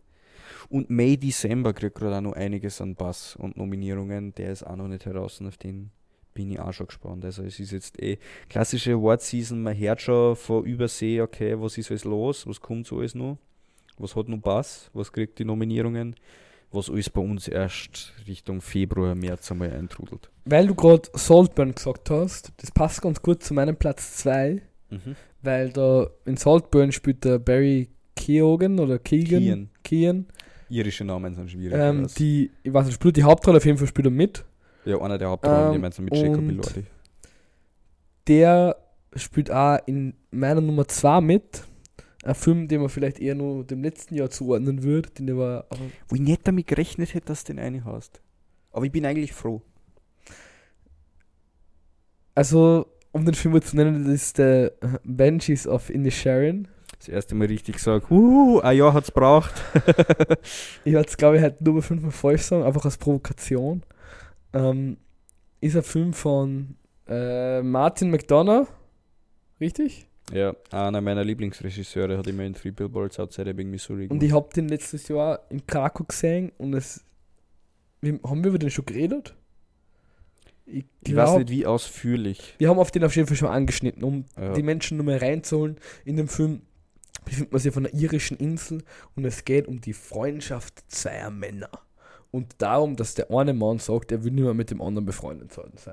Vor allem auf dem anderen Tag. Und damit Konzept ist die eigentlich. Handlung eigentlich zusammengefasst. Ja. Also mehr passiert in dem Film nicht. Und trotzdem sagt er so viel über Freundschaft aus und über Beziehungen und Und grundsätzlich ist das Ganze ja Allegorie auf Krieg. ja und auch darauf, was es heißt, in so einer Dorfkonstellation zu leben. Und da spielt eben auch der Barry Keegan eine Rolle, die er unfassbar gut spielt. Das ist so eine Nebenrolle, aber er, er ist so Also gut. ich ich freue mich so auf seinen Joker. Ich schaue mir jetzt nur Snippets an von dem Film und er berührt mich noch immer so. Das Mhm. war, es ist der Film, ich hab bis jetzt von Martin McDonough nur Free, Bi- Free Billboards und eben den gesehen und der hat mich nur mal viel mehr berührt als. Er kann einfach Dialoge so gut. Ja, und er, de, der Film hat mich nur mal viel mehr berührt als, als Free Billboards, weil er diese Thematik von Freundschaft so mit einzieht und dann auch Du hast noch. ihn besser gefunden als Three Billboards. Oha. Und dann auch noch diese, ähm, also es geht dann auch noch um die Frau unserer Hauptperson. Nein, nicht um die Frau, um die Schwester unserer Hauptperson. Und Fast dasselbe. was für. Ach, Fabian. Und die spielt auch wahnsinnig gut und was für eine Rolle die dann spielt und dann hat natürlich auch noch ein Esel seinen Platz. Ja, Ähm, der Esel natürlich. Und dann ist es ein Film, der ans Herz geht und der uns selber hinterfragen lässt, was bedeuten Freundschaften für mich? Ähm, wie löst man Freundschaften eigentlich auf, wenn man sich nicht mehr wohlfühlt? Ähm, Freundschaft gekürzt. ich will nicht mehr mit dir befreundet sein. Ach. Podcast an der Stelle beendet. Tschüss, wir wünschen ein schönes nächstes Jahr. Na, Spaß. Und dann ist auch noch wirklich ein schöner Soundtrack dabei, also der auch so Ja. Tropft und trotzdem Ich hab's gewusst, dass jetzt das dahin plätschern kommt. und, und trotzdem nicht nur dahin plätschern ist, sondern viel mehr ist als, als das. Und ähm, ich mag auch irgendwie die Sprache, also dieses irisch-englische ähm, und dieses nahe. Dieses, wie oft fucking gesagt wird. Das ist so eine geile Aussprache. Ich lieb's. That's your fucking Also, way. ich weiß gar nicht, auf welchem Streamer der jetzt verfügbar ist, aber der kommt sicher Den wird irgendwo. man finden. Ähm, einfach googeln, ähm, schaut euch den an, kann man sich auch. Also, wenn es im Kino ist, Ich habe schaut es das im Ende Kino. enttäuschend gefunden bei dem. Da, hätte ich mir mehr gewünscht. Ja, Das war das, was für mich ein bisschen ruiniert hat. das stimmt vielleicht, aber Deswegen hat er es bei mir nicht in die Listen geschafft. ich weiß Und nicht, ich habe halt auch, bin Martin McDonough, ich bin da auch mit sehr hohen Erwartungen natürlich. er hat mich trotzdem sehr bewegt. Ja, verstehe ich. Finde ja, ich find ja gut, dass der in der Liste Ich muss sagen, auf den haben wir beide, glaube ich, also du und viel, viel mehr hohe Erwartungen gehabt. Ja, ja, ich habe gar ganz, ganz Das ist hoch bei meinem Platz deswegen. 1 tatsächlich ganz, ganz anders. Mein Platz 1, wobei, ich habe noch Honorable Mention. Ich, ich habe jetzt nur ein paar Sachen aufgeschrieben, über die alle noch vorher, bevor ich meinen Platz 1. Sehr gut, nehmen. bitte. Erst einmal, danke dir, dass du wieder ein Jahr lang mit mir für den Podcast zusammengesetzt hast. Danke den ZuhörerInnen, dass ihr immer wieder so fleißig einschaut. Wir freuen sich über Ja. jede Zuhörerin und über jede Instagram-Nachricht. Ja, und wenn ihr Ähm. uns mal wieder sagt, dass, hey, in der letzten Folge hat mein Sebi durch dein Mikro auch gehört ist. Oder wenn sie wieder wer aufregt, dass man Kurt Waldheim nicht kennt, Grüße gehen raus. es tut mir leid. ähm, Wo wir mittlerweile bestätigt haben, dass sehr viele Leute den auch nicht kennen. Also konnten ich mal, nur nicht mal eine Instagram-Umfrage machen. Ja. Am Ende bleibt nur eh über. du als einziger, der abstimmt, ja, 1%. Und äh, danke dir, Fabian. Es macht mir unfassbar Spaß, mit dir über Filme Gerne. zu schwärmen. Und jetzt freue ich mich nur auf die Honorable Mention von Filmen, die ich nicht gesehen habe. Eine Honorable Mention, die wir auf jeden Fall auch in der Award Season eine große Rolle spielen wird. Hoffe ich. Wo vor allem Sandra Hüller dann gegen Ja, Emma Stone auf jeden Fall wird. im europäischen Kino. Der, Ich glaube mehr. Ich glaube mehr. Also vor allem was internationale Filmkategorien angehen wird. Ich Ja. glaube, dass wir den durchaus bei den Oscars auch sehen werden. Wir reden oder ich rede von Anatomy of a Fall. Habe ich gesehen in München im Arena Kino ein wunderschön Art Deco designtes Kino. Das, das hat die Experience gleich nochmal geiler gemacht. Äh, geht um eine Frau, die Mut, wo ihr Mann stirbt und dann ein Gerichtsfall folgt, um herauszufinden, ob sie ihn umgebracht hat oder ob er sie selbst umgebracht hat. Sie hat auch nur einen ähm, Sehbehinderten, sagt man das so korrekt? Ähm, Jung, äh, Sohn, oder die beiden haben einen Sohn. Und der wird da eben auch noch mit, mit hinein verstrickt in das Ganze. Und es ist wirklich einfach ein Courtroom-Drama, das in Teilen vielleicht auch lang ist und seine Längen hat.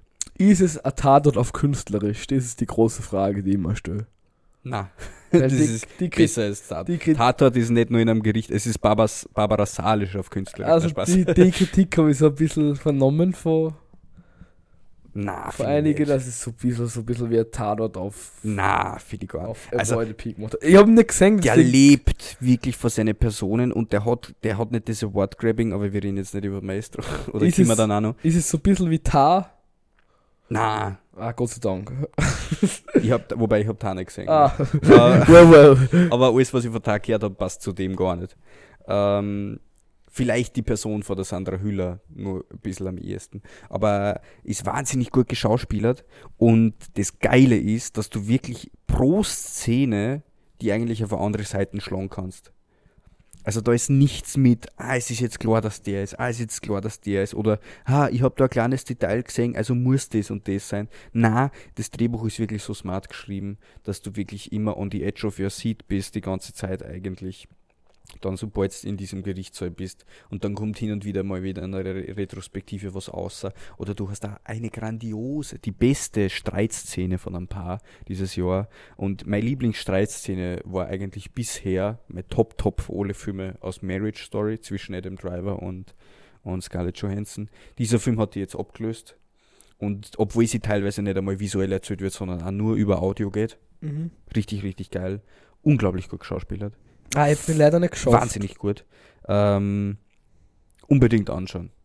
Also kommt hoffentlich nur mal, oder äh, ist der schon vorbei mit, er hat, er hat keine Laufzeit mehr im Kino, gell? Hm, Vielleicht äh, findet man nur irgendwo oder vielleicht Kinder nach Awards noch mal äh, irgendwo. also Awards-mäßig kommt Also er vielleicht nur muss ins Kino Awards gewinnen. und ja, also es es sind manche Kinos gerade am Ausrennen und ich hab's leider nicht es, also das, ich den es könnte gut sein, dass Sandra Hüller für Anatomy of a Fall und für The Zone of Interest nächstes Jahr nominiert wird. Pfui. Könnte so eine Doppelnominierung werden. Ja, mal schauen. Mal schauen, ob es gewinnt. Ich bin nur immer da auch für Emma Stone, aber Ich würde sagen, ich da, weil du den auch gerade so angesprochen hast, habe ich meine zweite Honorable Mention noch da. Das ist ähm, ein Film, ein Herzensfilm von mir, weil die Musik so gern mag und ja, es geht um Maestro von Bradley Cooper. Ähm, ein Film über Leonard Bernstein, der ein Film ist wie ein Konzert, der vielleicht sogar zu Recht, wenn man die Kritik kriegt, dass er ähm, nur Award Appeal hat und eigentlich nichts dahinter hat. Aber für mich war es ein Film, auf den ich mich echt gut einlassen habe können und ich habe das genossen wie ein Konzert, weil Musik im Gegensatz zu anderen Filmen wie zum Beispiel Tar, ähm, der mir da überhaupt nicht so gut gefallen hat, so eine große Rolle spielt und wo man das mit dem ganzen Körper, diese Musik und diese Leidenschaft hinter der Musik spürt und dann auch noch diese, also Carrie Mulligan spielt großartig. Man muss sagen, sie stellt Bradley Cooper fast ein bisschen in den Schatten, es steht dem Bradley Cooper so in Schatten. ähm, weil sie so gut spielt und er ist ein, ja, richtig, richtig kitschig an manchen Stellen. Ja. Und er hat immer so, es ist ein Film der Zitate, sage ich immer, weil es so viele Zitate gibt, die man irgendwie sich ausschreiben konnte. Der, zum Beispiel sagt der Bernstein einmal, ah, er, er, er konnte irgendwie jeden Tag grundlos traurig sein. Oder es gibt dann auch dieses Zitat, was ihm, mit deinen Zitate. was ihm im Trailer vorkommt. If someone doesn't sing in you, nothing Ja. sings in you. And if nothing sings in you, you can't make music. Und irgendwie hat mich der Film auf diese kitschige Art und Weise so mitgenommen und bewegt und die Musik zum Atmen gebracht im Kino, ähm, dass er die Honorable Mention von mir ähm, verdient hat. Ja, Summer hat bei mir da leider nicht gesungen in mir. Das wir. Das, das wir. Na, Beste an diesem Film ist Carrie Mulligans, zweitbeste ist die Maske. Der Rest hat mich mehr gekriegt. Ich habe die Kamerafahrten unglaublich prätentiös gefunden. Ich habe das Schauspiel von Bradley Cooper viel zu schwach gefunden, das Drehbuch viel zu sehr Award-Grabbing und ähm, Bradley Cooper hat es leider nicht geschafft, Regie und Hauptcharakter gleichzeitig zu besetzen. Da ist er darin zu stark untergegangen, das hat ihn überfordert. für mich hat dieser Film leider gar nicht funktioniert. Aber da will ich nicht zu lange drüber reden, weil ich will den Siebe jetzt in, in der Endjahresfolge bin ich so nett, die wieder nicht kaputt machen. Und wir haben eh schon lang genug drüber geredet. Wir haben eh schon wirklich viel drüber geredet. Wo wir sich auf jeden Fall noch mehr an den Kragen gegangen sind. Aber schaut euch den an, wenn es euch interessiert und Mist's nicht, teilt uns ähm, eure Meinung. Na gut. Wenn wir zu Platz 1 kommen, wer will anfangen? Ich habe nur eins aufgeschrieben mit, ja, wobei, Killers of the Flower Moon, das war so ein Film, der mir zu lang war, einfach ja. ja. Das war nur so eine Enttäuschung. Genauso wie ein bisschen mit Across the Spider-Verse, wo ich schon gesagt habe, das war einfach ein viel zu langer Trailer. Den ich nur, nur immer gut gefunden habe, aber zu hohe Erwartungen. Aber apropos hohe Erwartungen, der Film heuer, an den ich die höchste Erwartungen gehabt habe. Von allen Filmen her. Wo vielleicht gerade halt Poor Things noch ein bisschen dran gerotzt hat, aber trotzdem. Da habe ich das Craving gehabt, endlich wieder einen guten Film zu sehen. Und ich habe gewusst, das ist ein kitschiger Film mit Koreanern und von einer Koreanerin. Ein Debütfilm, äh, ein Autorenwerk, wo sie gerade halt geschafft hat, die Produktion zu überstimmen oder zu überreden, dass er nur 35 mm Film drehen darf. Äh, ein Film von Celine Song über die Liebe und über vergangene Liebe Schmalz. und über über verlorene Liebe und Liebe, die hätte sein sollen, aber aus Umständen nicht sein hat können. Äh, ich rede vom Film Past Lives. Ein Film, der sich über 44 Jahre erstreckt. Ähm, in drei Hauptszenarien quasi Kindheit, äh, junges Erwachsensein und späteres Erwachsensein. und wo, größ, wo die größtenteils von zwei Koreanern handelt, die eigentlich, wo man, wo es als Kinder schon irgendwie gewusst haben, okay, das war da eigentlich schon die gewesen, die gescherzt hätten, später heiraten wir mal. Und eigentlich war es mal, es hätte auch passieren sollen. Mhm. Und wie es aber dann so passiert, emigriert die Familie von ihr, von der. Jetzt fällt mir der Name tatsächlich nicht ein. Auf jeden Fall koreanischer Name und dann äh, kriegt sie einen amerikanischen Namen. Ähm, gespielt von der Greta Lee. Wahnsinnig gut gespielt von der Greta Lee. Und die zieht um nach Amerika wird dort Autorin. Man kriegt da immer wieder mit, mit was für Ziele sie in ihrem Leben hat, welche Worte sie noch gewinnen will. Das ist auch ganz geil, ihr dort zuzuschauen, beim Erwachsen werden, wie teilweise Träume erschwinden oder neue Träume aufkommen. Und da findet sie dann einmal bei einem ähm, Artist Retreat ihren Mann, und also ich, ich finde, das, äh, das ist jetzt alles, finde ich, nur Grundstory und gleichzeitig auch, also es ist ein Film, der auch wieder wenig Story hat, sondern größtenteils einfach von seinem großartigen Gefühl ähm, profitiert. Also ich würde jetzt nichts, was ich sage, als, als Spoiler beziehen. Ich würde Gott bewahre diesen Film auch nicht spoilern, weil ich ihn so wahnsinnig gut finde und will, dass ihn jeder nur, nur anschaut. Für die Greta Lee spielt die Nora und dann haben wir nur in Hesong ihren Verehrer quasi. Und da finden sie sich ja mal wieder übers Internet, reden da lange Zeit wieder, dann verlieren sie sie wieder, dann findet sie ihren, ihren späteren Ehemann und dann ist eigentlich in dem, was es am Ende endet, ist, dass er sie mal besuchen kommt. Und dann sehen sie sich halt wirklich so 44 Jahre später und denken zurück und es entsteht irgendwo ein Liebesdreieck, ohne dass es auch nur annähernd irgendwelche Klischees von einem Liebesdreieck erfüllt. Also so arthausig wie Passages zum Beispiel schon war mit seinem Liebesdreieck, aber auch im negativen Sinne. Schau mich nicht so an. ähm, haben wir eh halbwegs gleich gefunden. So macht der Kacke alles richtig. so macht der alles richtig. Ja, aber ich kann zu dem leider gar nichts sagen, weil ich den leider nicht gesehen. Ja, und es ist noch immer eine absolute Frechheit. Dieser Film, ich habe den gleich dann noch eine Woche später, wo ich nicht in Stimmung war, zweites Mal gesehen. Da hat er mich leider dann nicht in Stimmung eingebracht. Ähm, aber ich habe trotzdem nur so lange über den nachdenken müssen und beim ersten Mal vor allem das Ende. Ich habe selten so im Kino geheult, trotz einer nur so subtilen Szene, wo es nur um Gefühle geht. Das ist genauso einer, der sich am Ende dann auf einmal völlig entlädt. Wo es aber drin ist mit, mit so ehrlicher Liebe, auf jetzt vor einem Mann, der auch weiß, okay, er kann sie auch nicht mehr haben und er, er wird das auch niemals anders, weil er würde Probleme verursachen oder sonstiges und dann am liebenden Ehemann und, und es wird keiner verteufelt in diesem Film. Es, es sind einfach so, so, ja, es sind einfach unglückliche Zufälle, so wie das Leben entsteht, so wahnsinnig menschlich porträtiert, mit so scheine Bilder gemacht ich meine, ich bin ein Sucker für Frame-in-Frame-Shots, Silhouetten-Shots und, und ja, das hat er natürlich alles und auch natürlich wunderschöne Weitwinkel, weil sonst wird es auch nicht mein Top 1 Film werden natürlich. Und die Weitwinkel. Die Weitwinkel. Man kennt's. Und das hat dieser Film alles. Spielt eigentlich eh größtenteils in New York. Ähm, so geil. So geil. Also ich, ich habe ja, damit, so genossen. Ja. Damit ist eh alles gesagt bei dir, glaube ich. Ja, ähm, unbedingt, unbedingt eh anschauen. Er rennt leider nicht mehr im Kino, aber schaut es ihm irgendwo anders an. Wenn ihr in, in der Stimmung zu einem Liebesfilm seid, gebt euch den sowas vor. Und vor allem eine realistische Liebesgeschichte. Ich hab's ja satt, diese ganze scheiß Netflix, Trash, Romcoms, Shit. Kein Ohrhase. Ja, Jesus fucking Christ, fangen wir nicht mit sowas an. Das ist so, ja, das ist, das ist das, was ich auf großer Leinwand sehen will. Große Liebe. und jetzt Kitsch Ende. Deine Platz 1 bitte. Gro dass ich das nochmal von dir hören werde.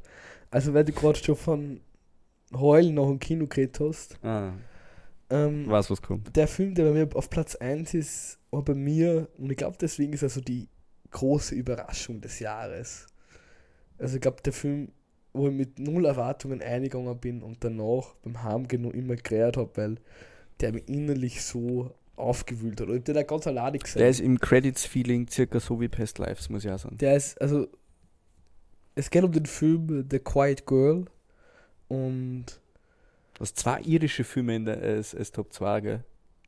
Das ist richtig. Ähm, und du hast ein Fable für irisches Kino. Auch wieder da mag ich die Sprache und, also es ist eine Handlung, die wieder in einem Satz eigentlich zusammengefasst ist. Es geht um ein Mädchen, das in einer ähm, Familie ähm, lebt mit, sie hat glaube ich drei Schwestern und der Papa ist so ein bisschen abusive, das kommt am Anfang nur so am Rande mhm. vor und die Mama hat eigentlich überhaupt keine Zeit für sie, weil die kriegt gerade nur ein Kind und ist gerade schwanger und nein, ist nicht schwanger, sie hat das Kind schon und hat damit glaube ich zu kämpfen. Es spielt mhm. auch gar nicht so die Rolle, die Eltern entscheiden sich, okay, na, sie geben das Kind über den Sommer auf einen anderen Bauernhof zu ihrer Cousine oder so oder entfernte Verwandte mit dem Hintergrund aber, dass die sind jetzt nicht irgendwie eng verwandt, die sehen sie vielleicht einmal im Jahr oder so.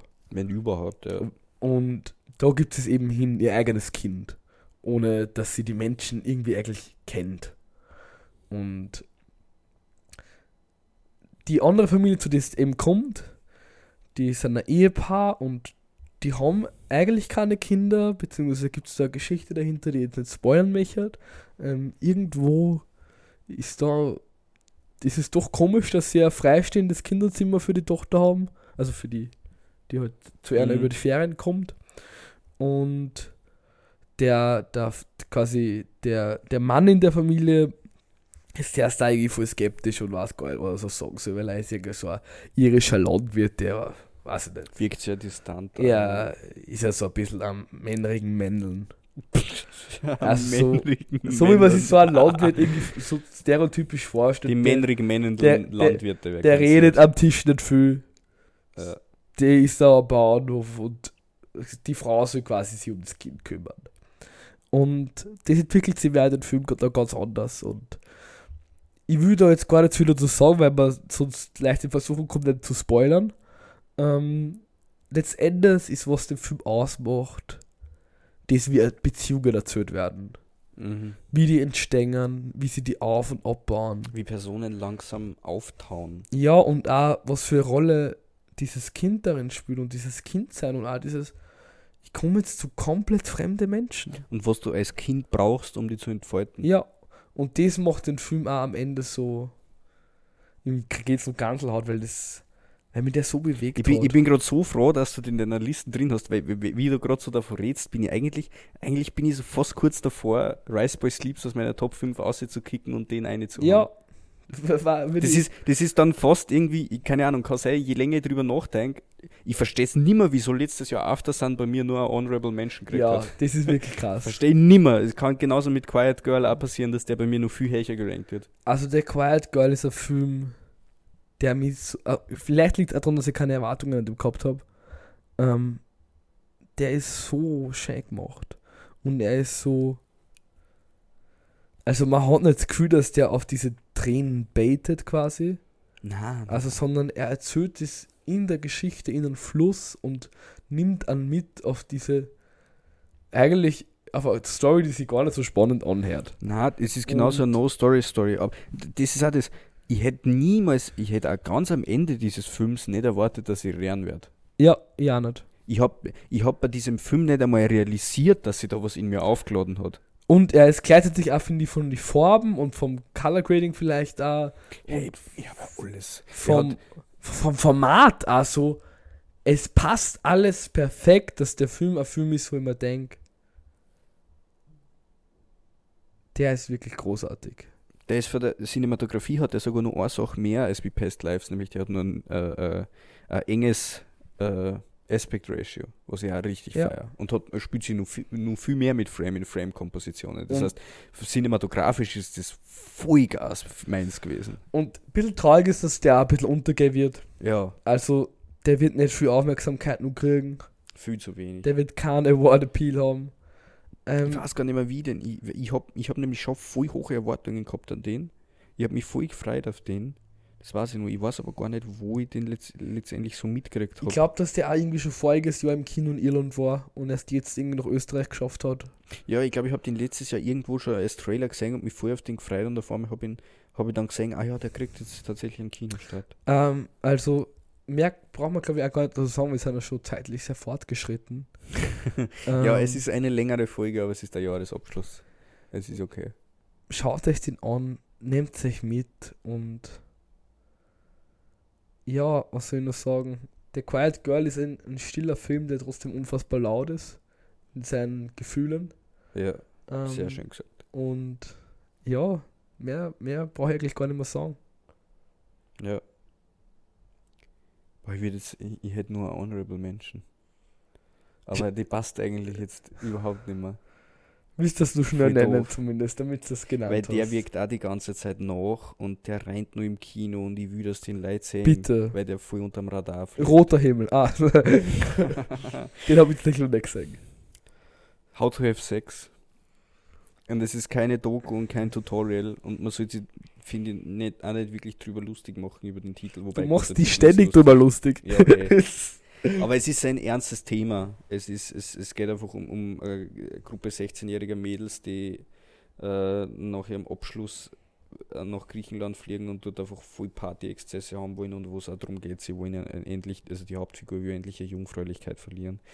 Und da geht es voll viel darum, über was heißt, was heißt jetzt wirklich Consent, ähm, wie, wie ist es mit ähm, Gruppenzwang in diesem Alter und der Angst vor der Zukunft und wenn man nur nicht weiß, wo man hin will, ein wahnsinnig feinfühliger Coming-of-Age-Film mit starke auch und vielleicht nicht so ein arges Feingefühl, wie es jetzt zum Beispiel Quiet Girl aufweist, aber ich finde ihn thematisch so, so wichtig und finde es da voll schade, dass, wenn man da relativ alleine in einem Kino sitzt, wenn er gerade erst rausgekommen ist. Ja, Und ja, es ist jetzt, was soll ich sagen, es ist jetzt kein Weihnachtsfilm, wo euch mit eurer Familie vielleicht einsitzen könnt. Wobei ich wahnsinnig gern über den diskutieren würde. Also, da, weil es wird auf jeden Fall da Leute geben, die dann ein, provokantere Dings einnehmen werden. Wahrscheinlich leider vor, vor alle Männer. Ähm, aber ja, den finde ich vor der Message auch noch verdammt wichtig. Den wollte ich jetzt als Honorable Mention einbringen, weil je länger ich über den nachdenke, desto besser finde ich ihn auch. Vielleicht schaue ich mir sogar ein zweites Mal an, wobei es zeitlich wahrscheinlich leider nicht schaffen wird. Aber ja, dann habt ihr den auf jeden Fall noch am Radar. Voll. Dann ist das ja ich würde sagen, dann endet unser Film-Soundtrack des Jahres Ja. mit einem letzten Klang. Ähm, Haben wir eigentlich was auf unserer Playlist? Das haben wir komplett vergessen, die Folge. Wir Ich habe tatsächlich drüber nachgedacht, aber alles, mir gedacht habe, das muss eine, ist eigentlich schon drinnen. ist eigentlich schon drauf, gell? Wir haben viel, viel über das wir schon geredet. Vielleicht, Ein paar Things reden wir nächstes Jahr dann wahrscheinlich bei der der- Oscar-Folge. ja, dann bei der, bei der nächsten Folge, dann wieder im Jänner, machen wir Pause. Wobei wir trotzdem, wer es ganz, ganz und gar nicht ohne uns aushält, kann uns ja im Programm Kino in Wels am 12. 12.01. Jänner. um 18.30 Uhr besuchen kommen und mit uns Parasite im Kino genießen. Dann bis dorthin im Kino und schaut euch Filme an und wir hören uns dann Jahr. im Februar wieder und ein wunderschönes neues Jahr. Einen guten Rutsch. ciao. Ciao, ciao, macht's es gut.